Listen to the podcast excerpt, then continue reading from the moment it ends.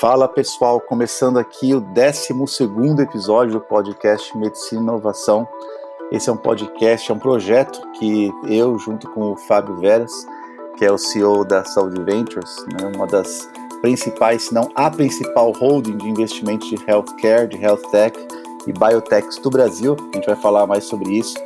Tanto eu quanto o Fábio Veras, a gente começou esse, pro, esse projeto para falar sobre inovação, medicina, carreira médica, e eu tenho certeza que hoje vai ser um episódio muito legal. Especialmente porque o foco hoje vai ser o próprio Fábio Veras. Né? Tem muita gente que não conhece, gente que não está no meio de inovação, não está no meio de, de investimentos, e hoje vai conhecer melhor esse cara que eu tive o prazer de me aproximar há pouco tempo, mas já tenho total confiança e sei que hoje a gente vai entregar bastante conteúdo de muito valor. Hoje é, a gente vai falar para você que tem interesse em começar uma startup, você que tem uma ideia, especialmente no, no, no, campo de health tech, né, você que é médico ou outro profissional da área da saúde que tem uma solução, mas não sabe como transformar essa solução num produto que seja comercial, não sabe como licenciar, não sabe dar aquele primeiro passo, né? Então, é, o Fábio tem a, a, jornada dele de empreendedor e hoje em dia uma grande liderança nesse, nesse meio. E eu também, né, tenho assim uma certa experiência, embora é, a minha experiência é muito menor que a do Fábio, mas eu acho que eu posso contribuir também. Então acho que é isso, né, Fábio? Seja bem-vindo ao seu próprio podcast. Vamos lá? Obrigado, Marcos. Muito, muito bacana. Um prazer estar aqui com você. Acho que é, é o 12 episódio do nosso podcast. A gente, historiando aí, trouxe pessoas muito legais empreendedores muito fera, de, de grandes startups de saúde é, inovadoras e que tiveram muito sucesso, e sempre de uma maneira leve, enfim. Então é um prazer aqui a gente entrar nesse mundo agora de levar valor para quem está nos ouvindo, de que tem uma ideia de como criar o seu negócio, e vou tentar compartilhar um pouco é, o que, que me moveu para esse planeta startups inovação de uma maneira muito objetiva, mas sempre de modo a contribuir para que quem esteja nos ouvindo possa tirar lições úteis para desenvolver o seu negócio, diversificar a sua carreira, enfim. Um prazer ser entrevistado por você, Marcos, e, e sempre, né, a trajetória de alguém que consegue passar no vestibular de medicina no Unicamp, consegue ser aprovado no Fellow é, na melhor universidade, na área específica que você escolheu ali, é, de, de pulmão, é, pesquisa, patente. É uma trajetória maravilhosa, singular, e, e eu acho que as nossas expertises elas se unem no nosso propósito de entregar valor a quem quer fazer acontecer. Com certeza, Fábio. Uma coisa que eu acho bem legal, pegando o gancho dessa sua fala agora, é justamente essa união, né? Do mundo que seria um mundo mais técnico, acadêmico da área médica, que seria mais assim a minha, a minha vibe, e você que tem uma experiência não só nessa parte uh, de inovação, mas também na parte de negócios, né? Que eu acho que o que a gente tem visto nos últimos tempos uh, em relação, por exemplo, ao mercado financeiro, com as fintechs, as criptomoedas, né, o blockchain, eu acredito fielmente, né, piamente, melhor dizendo, que a próxima década vai ser das health techs, né? Sem dúvida. Inclusive saiu mais uma matéria hoje falando do, do crescente volume de aportes. É incrível como esses números dobram, triplicam em startups de saúde no Brasil. Parece que tem uma, uma janela aí de oportunidades fantásticas que a gente já explorou aqui no nosso podcast, né? É um meio é, que, por, por natureza, precisa ser conservador e rígido, precisa ser ortodoxo, é, mas que, por essa natureza, traz também é, grandes oportunidades. Você falou, Marcos, da, dessa união de expertise de negócios de medicina, e, e o, que, que, o que, que foi a minha experiência, né, cara? Tentando ser muito rápido aqui.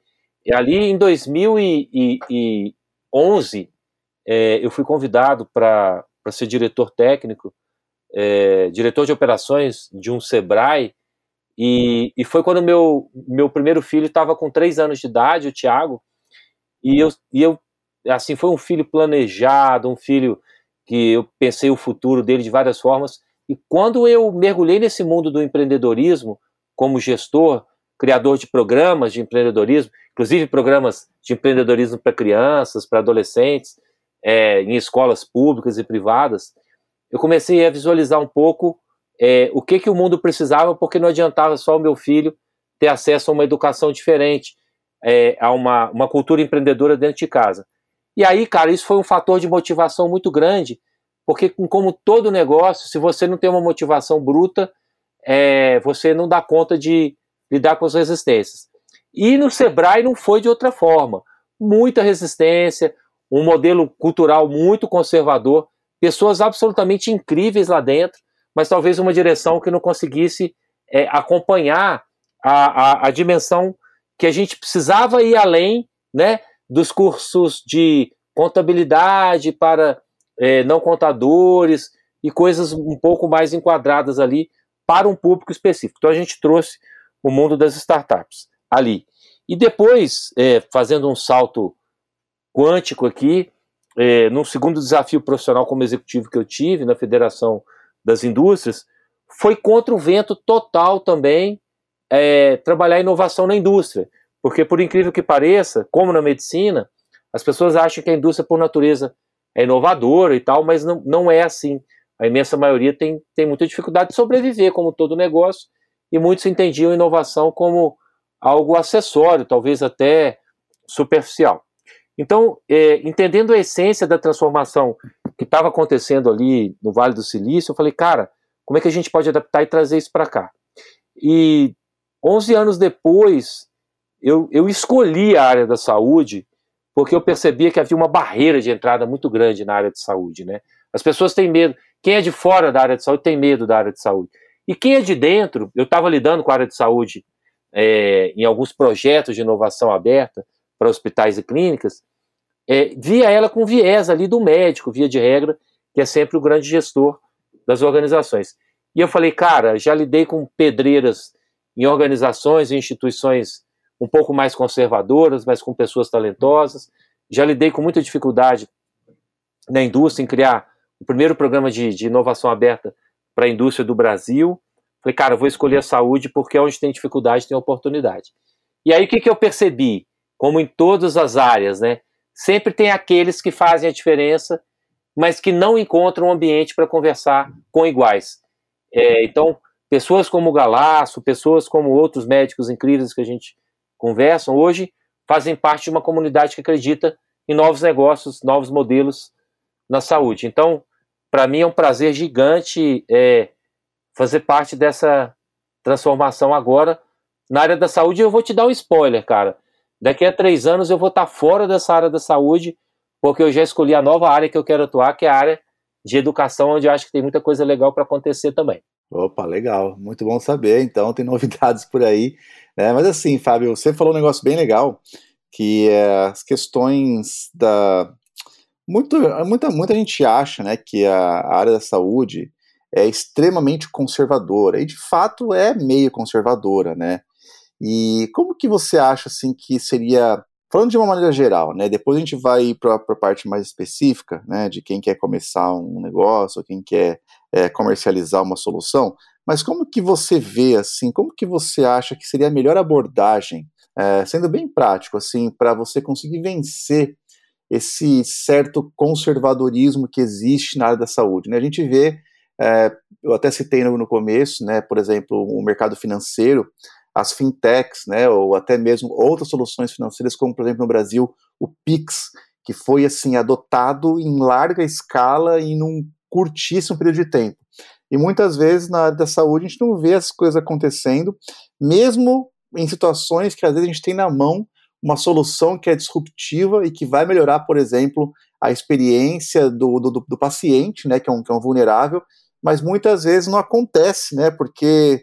Né, então, assim, conta um pouco da sua experiência a respeito disso, né, de como que você venceu essas barreiras e como que você acha que seria uma estratégia legal para alguém que queira adentrar nesse mercado que muitas vezes é bem conservador. Bom, eu acho assim, a minha a, a leitura que eu fiz desse ambiente saúde é que você tem hospitais, você tem operadoras, você tem clínicas de maior porte, você tem consultórios é, individuais. E nesse ecossistema você tem fornecedores de todo tipo de serviço e produto, de próteses ortopédicas, enfim, a indústria farmacêutica. O que, que eu percebo como oportunidade? Existe um conjunto de médicos, Marcos, que está percebendo é, que não tem fôlego para uma carreira de alta especialização que vai dar ele a diferenciação que antes era prometida para todo mundo, né? Então, fiz um curso de medicina, formei, agora ganho reputação e ao final aposentarei com o consultório cheio. Muitos estão percebendo que essa não é a realidade de mercado. E esses estão tendo a iniciativa de diversificar. Via de regra, o médico normal, ele é um cara que vai, ou ele vai gastando o dinheiro dele todo ali em financiamento de uma maneira equivocada para mostrar um status de vida com carro, apartamento, roupas e viagens, ou ele é um cara comedido que está entendendo quais são os passos que ele vai dar para a diversificação da carreira. E esse, uma parte desse segundo, estão ali entendendo que podem criar novos negócios. Então eu estou me dirigindo agora a você que é um profissional de saúde, um médico, uma médica, que pensa assim, cara, eu tenho uma ideia, eu vejo uma dor aqui. Como é que eu vou resolver isso? Aí, Marcos, esse, essa pessoa, ela não vai ter dificuldade em seguir uma trajetória de validação da solução dela. Por quê? Primeiro, ele tem a autoridade da formação, então ele já cria um ticket de entrada em conversas com a alta direção de qualquer organização pelo respeito do, do ético ali da classe, né? Então eu acho que já é uma super barreira que ele supera. E segundo, ele vai buscar as mentorias com as pessoas que ele respeita, não importa quem são, é, para falar o que, que você acha dessa visão, dessa ideia que eu estou tendo, e vai ter os feedbacks. Primeiro, ele vai ter que tomar muito cuidado com os feedbacks, porque, via de regra, as pessoas é, elas tendem a, a, ter um olhar negativo extremamente crítico, e se todo empreendedor de sucesso, no primeira fase, é, fosse dar ouvidos a tudo que se disse de que ele deveria fazer ou de que não ia dar certo, ele teria desistido, então não é o caso.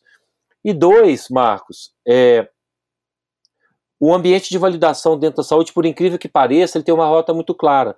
Então, por exemplo, é, você pode ter uma ideia de validação de uma solução para tratar de escara, por exemplo, né, de lesão por pressão, é, e, e, você, com uma amostra simples ali de pacientes num conjunto de leitos de hospitais, você pode fazer um projeto de pesquisa clínica dentro de um hospital, simples, tranquila, é, a maioria dos hospitais tem uma área de pesquisa, e você desenvolver aquele projeto para validar a sua hipótese. E, em paralelo, que eu acho que é o grande desafio, é você começar a vislumbrar um modelo de negócio de receita. Então, cuidado com aquela inclinação científica de você querer fazer só a validação clínica sem pensar no dia zero o modelo de, de, de, de precificação. Mas na hora que você começa essa jornada, cara, sem exceção, ela é trabalhosa, mas ela é muito prazerosa. Então eu vejo hoje um ambiente total para qualquer profissional de saúde iniciar essa trajetória dentro de uma organização de saúde. Com certeza. É uma coisa que eu vejo, vi e vejo muito aqui na América do Norte, especialmente no Canadá, né, onde estou radicado, que é uma coisa, até acho que a gente já falou disso num outro episódio, que é o seguinte: toda vez que você começa um projeto científico aqui, seja de área básica, né, sei lá, um projeto que vai desenvolver alguma enzima, ou vai estudar alguma enzima, uma molécula, ou até um, um projeto clínico, que você vai fazer alguma intervenção clínica na beira do leito, sempre existe um momento, né, na hora de você projetar essas ideias, de projetar os experimentos, né, de fazer o agendamento de tudo, sempre tem um momento que você precisa pensar a viabilidade comercial. Por quê? Porque é igualmente importante né, o impacto que vai ter na vida de um paciente, por exemplo, no impacto que vai ter na, na, saúde pública como, como um todo, e também o impacto que esse experimento vai ter no próprio microambiente do, do centro de pesquisa. Por que estou dizendo isso?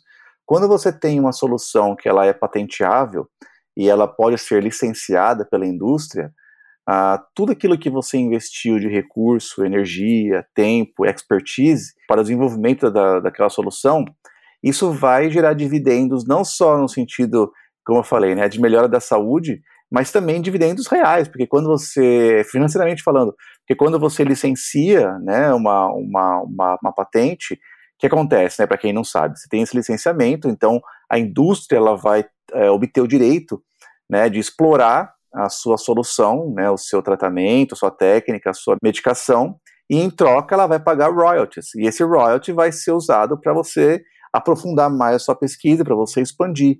E isso é uma coisa que eu não vejo muito no Brasil, né, Fábio? A gente está junto na Saúde Venture, a gente vai, vai falar mais sobre a Saúde Venture daqui a pouco, mas a gente conversa né, com, com bastante empreendedores brasileiros e a gente vê assim que existe enormes oportunidades em grandes centros de pesquisa do Brasil para ter soluções que afetem positivamente tanto o paciente, mas também a própria instituição nessa questão de royalties. E às vezes não acontece, né? Então, assim, é, dá uma certa vontade de falar assim, gente, presta atenção, faz desde o começo né, o projeto pensando também em ser algo comercial, mas muitas vezes isso não acontece, né? Então se perde oportunidades. É, isso é mais ou menos, concordo totalmente com você. Uma vez conversando com uma indústria, com o CEO de uma indústria americana no Rio Grande do Sul, ele tinha chegado na empresa há poucos meses, e ele falou: "Olha, é impressionante como tem a cultura de patente dos Estados Unidos aqui. Então aqui a gente mapeia todos os processos e qualquer pequena oportunidade de gerar uma patente, a gente tem um pipeline automático de fazer isso. Então, como você disse bem, isso é uma questão de cultura, de mentalidade e de mentalidade empreendedora, né? Que nos Estados Unidos, em volume, é maior do que no Brasil, em termos de proporção da população apta a isso, né? Em qualidade, eu até não, não vejo diferença ali, porque o brasileiro está muito acostumado a, a lidar com, com, extremos desafios. Mas o ponto central, Marcos, que eu vejo é o seguinte: enquanto a gente caminha para chegar nesse paradigma do Canadá, dos Estados Unidos, cara, um médico que tem uma pesquisa clínica, que tem um projeto empreendedor, que começa a transformar isso através de um registro de dados, de uma validação e de uma modelagem de negócio, várias pessoas que fazem isso voluntariamente, como eu e você, né? A gente tem o nosso negócio, mas a gente é mentor voluntário e advisor de várias pessoas que nos pedem ajuda pelo LinkedIn, é, enfim. Eu vejo que esse profissional ele está dando um salto gigante na carreira, independente de vir a registrar patente ou do negócio dele prosperar porque existe um conjunto de, de organizações é, no ecossistema de saúde que estão ávidos para ter pessoas com essa experiência dentro do seu pipeline ali de executivos, né? Então, eu acho que independente do resultado e essas barreiras que a gente tem ainda no Brasil, do tempo de demora do registro da patente, da cultura das organizações para fazê-lo, da falta de orientação na faculdade para já ter essa iniciativa, vale a pena qualquer esforço de criação de valor adicional a, entre aspas, simples assistência médica, né? Sim, eu concordo. E assim, Fábio, até pegando também o gancho daquilo que você falou, que existem, como você mesmo é, disse, várias instituições que podem ajudar empreendedores, né, a, a começar. Eu fico imaginando, né, aquele cara que tem uma ideia, ou pode ser médico, ou pode ser algum outro profissional da saúde. Aliás, até semana passada, Fábio, eu estava conversando com uma enfermeira. Eu não vou falar agora qual é o projeto, porque ainda está em desenvolvimento, mas talvez no próximo episódio aqui da gente eu possa falar. Mas é uma enfermeira que tem um projeto de cuidado de enfermagem espetacular e ela estava meio, meio perdida. E como você mesmo falou, né, ela me achou no LinkedIn acho que ela viu lá minha descrição no LinkedIn, começou a perguntar um monte de coisa. E muitas vezes tem essas pessoas que têm boas ideias, mas estão ainda muito no começo. E também, né, a própria faculdade não ensina você a transformar uma ideia num MVP, por exemplo, ou num protótipo. Então, assim, Fábio, na sua experiência, aonde que você acha que uma pessoa dessa, que tem uma boa ideia, que tem uma boa, uma sólida formação, mas que não tem muito know-how, aonde que pode, essa pessoa pode encontrar ajuda para começar alguma orientação? Cara, é, é impressionante isso, né? Aquele para aquela frase para comer e, e, e para coçar basta começar, né? E realmente assim, em vez de ficar elaborando uma maneira muito sofisticada de acessar pessoas inatingíveis, começa de uma maneira simples, conversa com amigos, conversa e não tenha medo de conversar, explora isso com uma pessoa que você confia no plano pessoal. Depois imagina no plano profissional quem está perto de você que poderia te dar uma ideia e além disso, cara, você tem venture builders, você tem associações médicas, você tem colegas de faculdade, você tem programas de aceleração. E o LinkedIn é uma ferramenta maravilhosa, porque ele realmente, para mim, é de uma democracia universal. Eu acho que qualquer profissional. No Brasil não usa muito o LinkedIn, né? O pessoal não usa muito, né? Por ele usar mais, né? É, ele, é, eu acho ele muito nichado, infelizmente, ainda.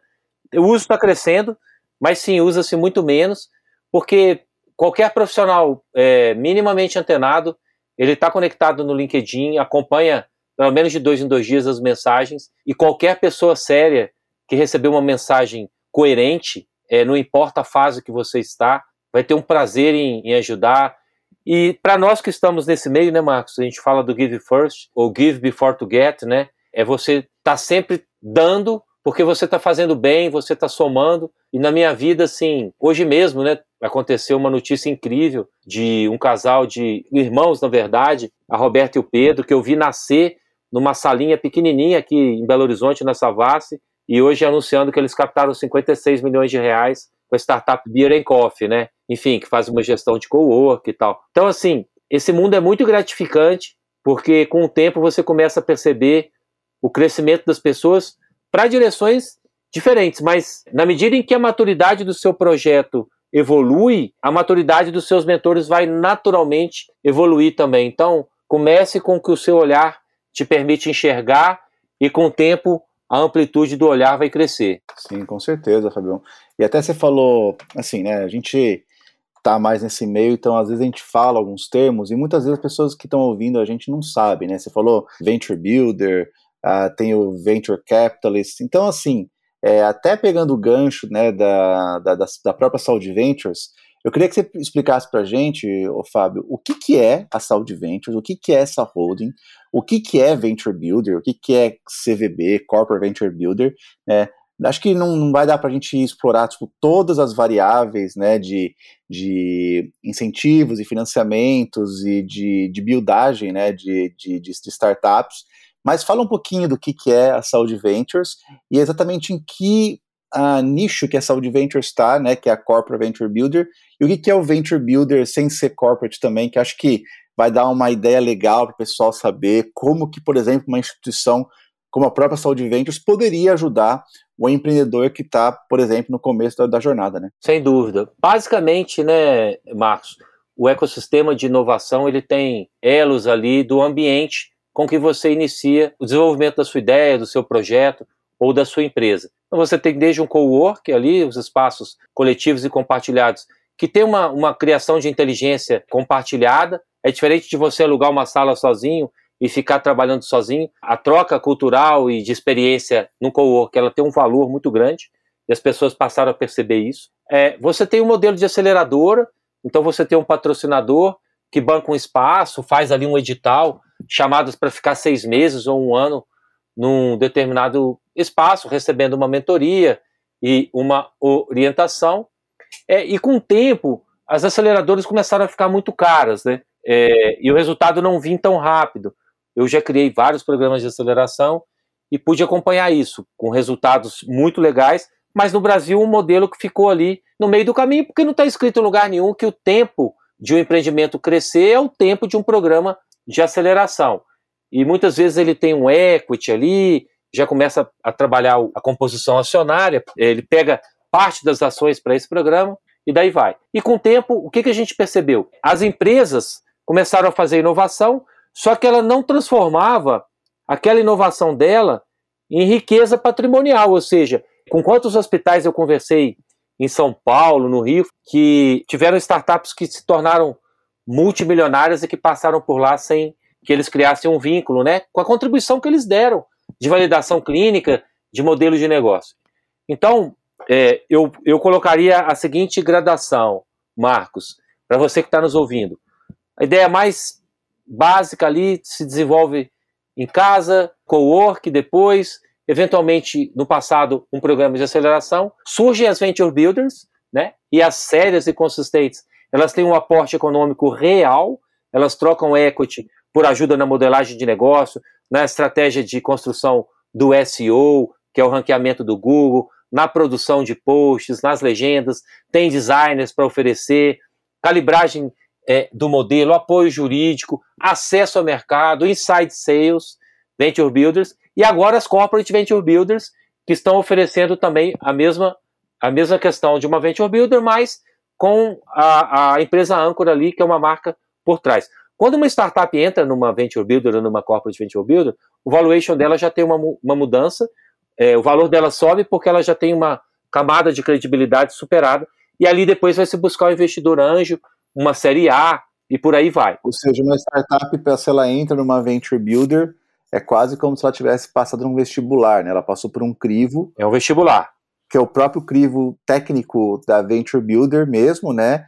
E se ela faz parte do portfólio, quer dizer que ela realmente passou no teste, né? É, até porque você conhece o nosso processo seletivo, né, Marcos? É, a Saúde Ventures é uma venture builder que mensalmente está fazendo avaliação de várias startups. A gente tem médicos incríveis como você e outros, então a régua é muito alta. Isso. Então o valor dela já, esse vestibular já dá ela uma reputação. O investimento anjo também dá uma reputação. Então a gente tem co-work, aceleradoras no passado, venture builder, corporate venture builder, e depois uma outra fase que é o venture capital, né? Que é ali um, um, um série A, que é o, um investimento que vai variar muito, né? Um série A pode variar de 500 mil a 5 milhões de reais. A gente já teve série A no Brasil com a Take, Blip, de 100 milhões de dólares, que é extremamente raro.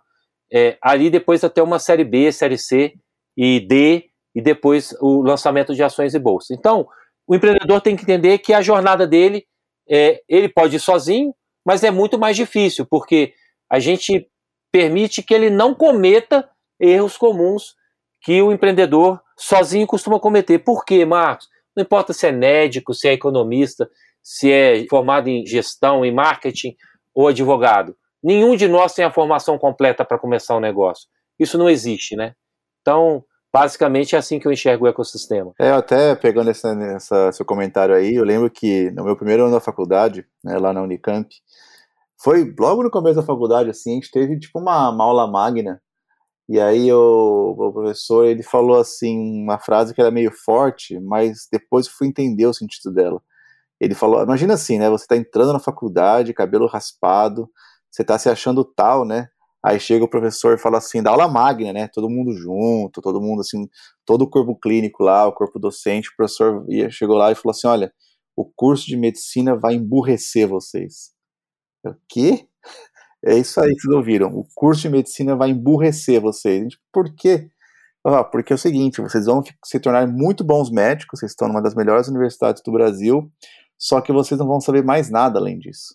Então é justamente o que você falou, né? Às vezes o, você sabe a parte técnica da medicina, mas existem muitas outras habilidades que você precisa desenvolver, que são habilidades não médicas, mas que são igualmente importantes, né? E aí, como você estava falando, por exemplo, a Venture Builder, você entra no ambiente em que você tem marqueteiro, advogado, né? E tem muita gente especialista que vai te ajudar, né? É, e advisors como, como você e, e pessoas que são nichadas, né?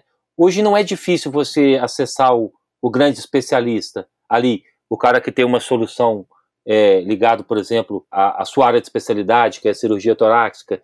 Então, você não tem dificuldade de acessar essas pessoas. E, portanto, os modelos de validação hoje são muito menos é, complexos do que eram no passado, né? Aí depende da idade de quem está nos ouvindo, mas no passado você tinha que contratar um consultor para montar um plano de negócio, alugar uma sala, comprar um fax, dependendo do tempo da vida. Hoje, cara, de casa, a pessoa faz literalmente o que ela quer. Eu já vi, Marcos, startups no início com um formulário de Google e uma pesquisa clínica de alto nível por cinco médicos, captando ali 500 mil reais por 5% do negócio.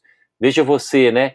É, é como se a, a, startup tivesse um valuation de 10 milhões de reais. Por quê? Porque tem muita gente com recurso disposto a aportar em bons projetos. Na verdade, faltam bons projetos.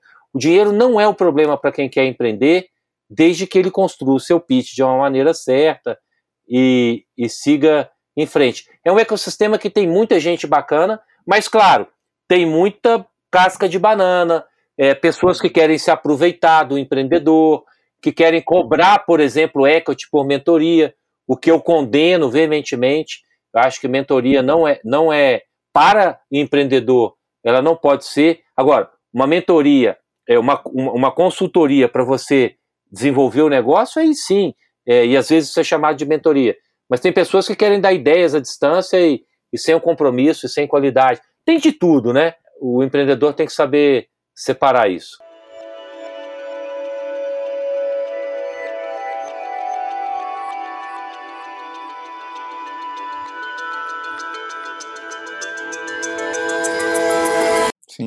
Eu, concordo com você, assim, é.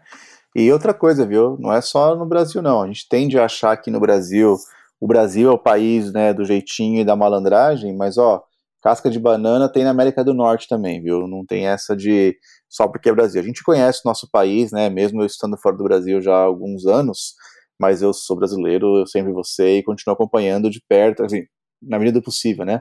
Continuo acompanhando de perto aquilo que acontece no Brasil, mas vou te falar, na América do Norte também acontece muito isso, viu, gente? Que percebe que o empreendedor está começando e acaba comendo, por exemplo, um equity gigantesco em troca de pouca ajuda, né? Isso é algo que, infelizmente, a gente vê por aí, é por isso que é, antes de você entrar né, numa, numa instituição, antes de você ceder equity, você precisa avaliar o, o track record, né, o que a instituição já fez, e muito mais do que a instituição, quem que está lá, né, quem que está à frente disso, né. É, a Saúde Ventures hoje, ela está com 10 startups no portfólio, e a gente tem muito orgulho de poder chamar qualquer founder de qualquer uma delas para fazer um depoimento da nossa entrega de valor. E tem um outro aspecto, Marcos, que eu acho muito interessante, é muito rico isso. O vício da fartura, né, da prosperidade. O que, que é isso? Cara, tem muitos profissionais de saúde, eu já vi em várias áreas, na dermatologia e em outras especialidades, que são pessoas ali numa faixa de 35 a, a 50 anos que acumularam uma grana e começaram a gastar, cara, 700 mil reais. Eu já vi um que gastou 1 milhão e 200 mil reais num negócio, basicamente, especialmente numa plataforma, achando que ia bombar no B2C, né, que é a venda direta para o consumidor final, que via de regra todo empreendedor que começa assim descobre mais cedo ou mais tarde, tendo gastado mais ou menos, que você quase nunca deve começar um negócio pensando em fazer uma venda direta para o consumidor. Você pode usar o consumidor final para validar o seu modelo, mas o modelo B2B é, via de regra, aquele em que 90% dos casos vai crescer para se tornar um grande negócio. Então, eu vejo muitos médicos contratando consultoria contratando serviço de TI para desenvolver a plataforma, que é um saco sem fundo, é um buraco sem fundo, né, de custos e de despesas. Via de regra é muito estratégico que você tenha alguém de tecnologia como sócio. É, existem todos os tipos de situações por trás daqueles na área de saúde que querem empreender.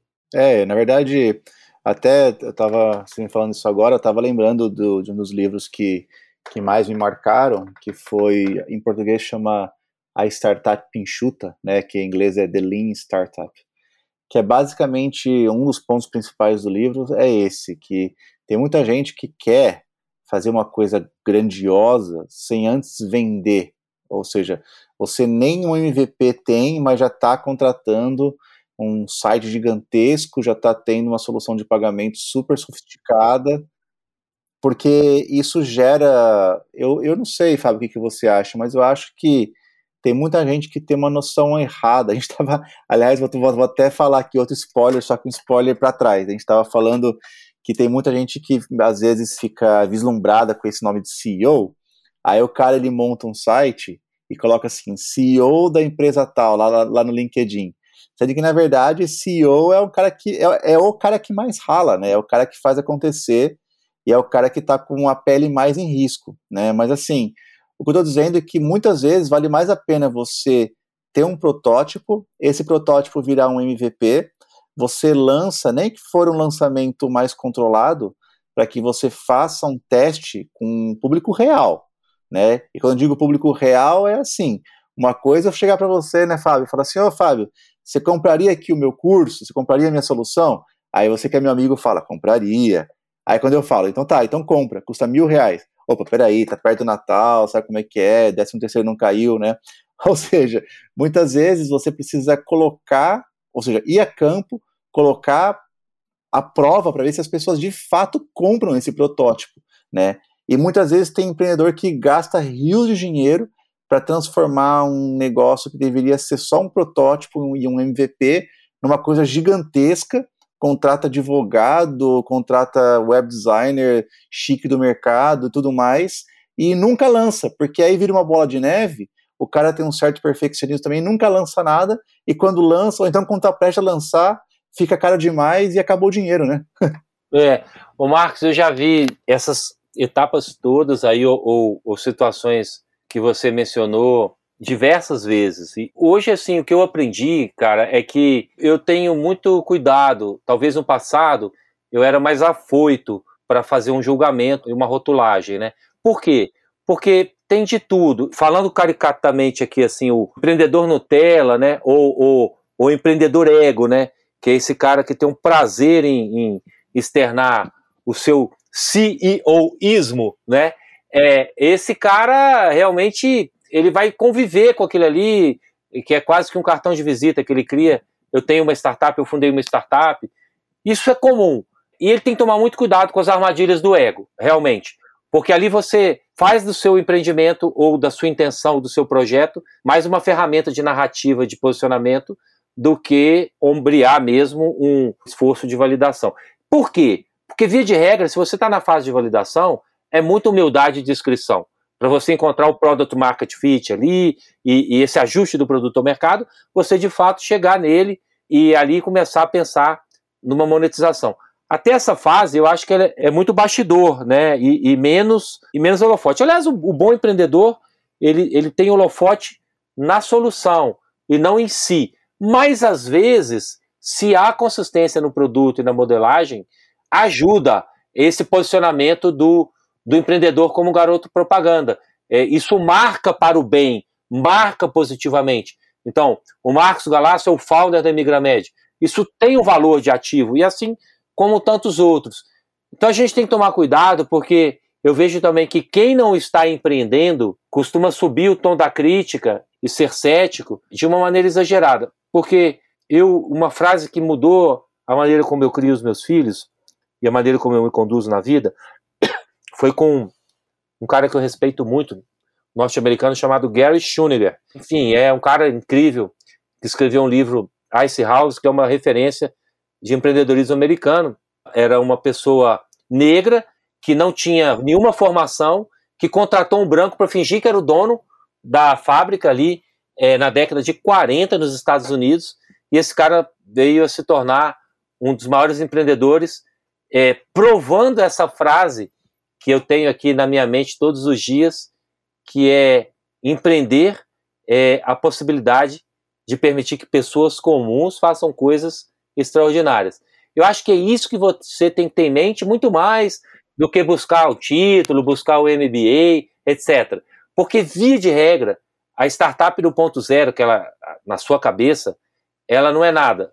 E é você que vai fazer ela acontecer. Agora, a gente tem um certo mito de pessoas incríveis que passaram no doutorado em Stanford e Harvard, ou que fizeram um mestrado na GV em São Paulo, que esses são os únicos caras que vão fazer acontecer. Isso não é verdadeiro. É claro que um, um background é, ali desse nível, com o relacionamento que isso traz também, ajuda. Mas, via de regra, os grandes projetos do mundo é, foram mais fruto de perseverança e suor do que de genialidade. Então, é, eu já cometi o erro de avaliar negativamente empreendedores é, que depois tiveram muito sucesso. E foi a minha soberba de muitos anos atrás que fez com que eu não acreditasse neles. Então, hoje, Marcos, quando eu vejo uma pessoa que às vezes, pela forma de ser, a dificuldade de se expressar ou a falta de clareza do modelo, eu falo, cara, eu vou ouvir mais essa pessoa, eu vou estar junto com ela na disponibilidade que eu conseguir, porque Pessoas comuns fazem coisas extraordinárias. E se você tem isso em mente, você se torna muito mais leve e humilde para lidar com toda ideia que chega sem a arrogância de um julgamento precipitado. Ah, isso é muito valioso, Fábio. Eu acho que quem está ouvindo deveria voltar essa sua fala, pegar de novo, anotar, porque isso é muito verdade. A gente tem essa, como poderia dizer o termo mais correto, existe um certo fetiche né, que está aumentando cada vez mais, especialmente impulsionado por rede social. Tem muita gente que vê, tem aquela imagem, visualiza né, a imagem do CEO como aquele cara que fica em casa tomando uísque enquanto todo mundo está trabalhando para ele, sendo que não é nada disso, né? O CEO, por definição, tem que ser, ainda mais no começo, né? O cara que mais trabalha, até porque ele tem que dar exemplo, né? Isso aí é, é algo que as pessoas elas acabam, elas acabam percebendo isso. E outra coisa, viu, Fábio, sabe o que eu acho? Até na minha própria trajetória, assim, É, eu, eu também tinha uma certa, vou, vou usar o mesmo termo que você, uma certa soberba, né? Achar assim, pô, já conquistei tanta coisa, é, montar um negócio, montar uma solução, validar uma solução, vai ser piece of cake, como eles falam aqui, né? Vai ser muito fácil.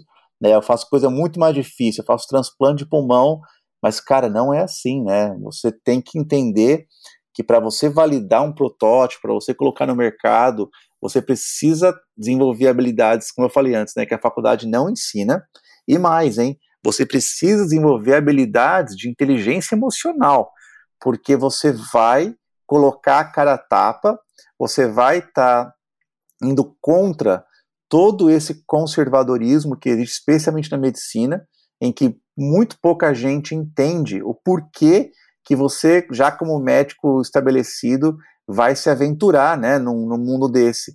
E é uma coisa que você precisa aprender a lidar, porque é, às vezes você está empolgado no começo e na hora que você coloca a cara, aí que você vê o que as pessoas falam, né? É, exatamente. E assim, o furinho nessa represa de concreto, empresas invencíveis, ele já começou a acontecer, né? As startups já chegaram aqui nos Estados Unidos. O que não significa, né, Marcos? É muito importante reforçar isso para quem está nos ouvindo, que as startups vão substituir todas as empresas tradicionais.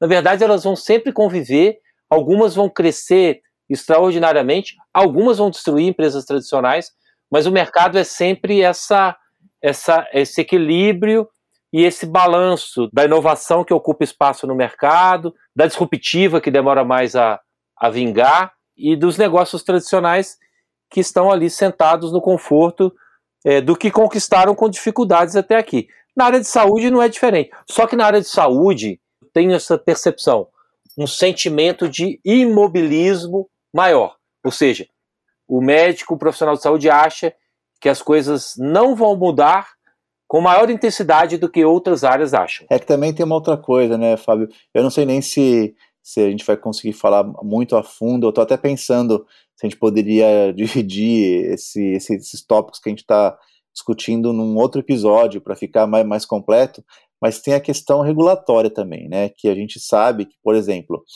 é, você citou aí o spoiler aí da questão do, da, da educação.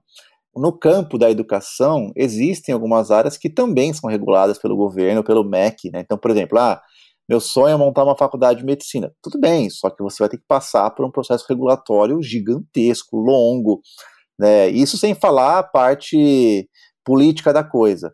Mas, por exemplo, um curso livre, vou dar um exemplo assim, o cara quer montar um curso de inglês.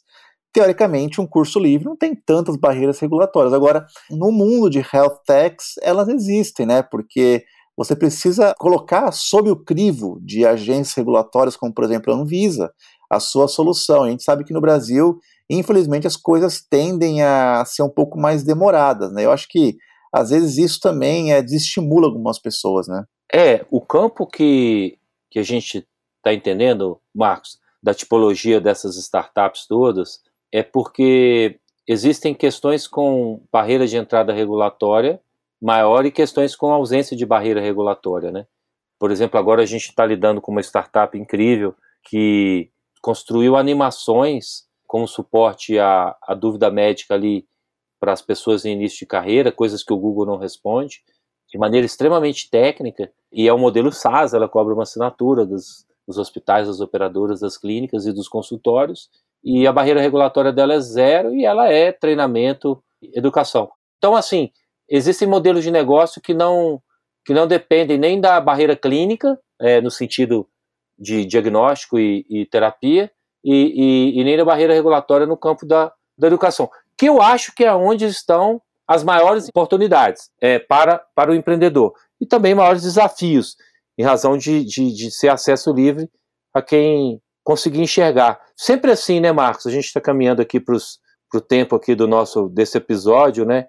Mas eu, eu amo assim uma, uma frase que me guia como bússola, que fala que a disrupção é a nossa capacidade de olhar para onde todo mundo está olhando e enxergar o que ninguém viu. Porque a partir do momento que isso acontece, você desenvolve algo percebendo aquilo como oportunidade e depois aquilo se torna um novo normal, se torna um paradigma.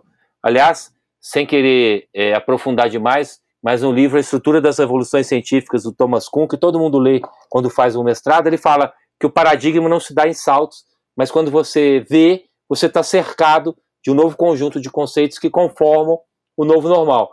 Então, o empreendedor é aquele cara que tem a coragem de fazer acontecer numa fase em que todo mundo vai dizer que não vai dar certo, né, Marcos? E aí, cara, nesse campo, para quem tiver ousadia e execução, as oportunidades são incríveis e eu acho que num outro episódio a gente pode explorar um pouco mais dessas etapas de validação, crescimento e desafios operacionais. Sim, eu estava pensando aqui, Fábio, até para deixar um gostinho de quero mais. O que, que você acha de a gente fazer um outro episódio?